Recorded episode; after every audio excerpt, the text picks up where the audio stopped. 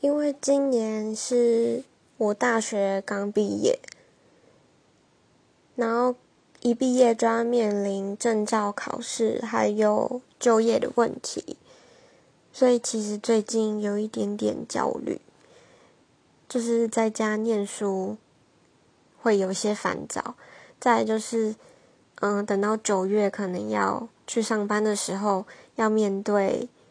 人际的压力。或者是主管的压力等等，太多事情要面对，我觉得其实对我来讲会有点担心，不知道大家是不是也都有这样的想法呢？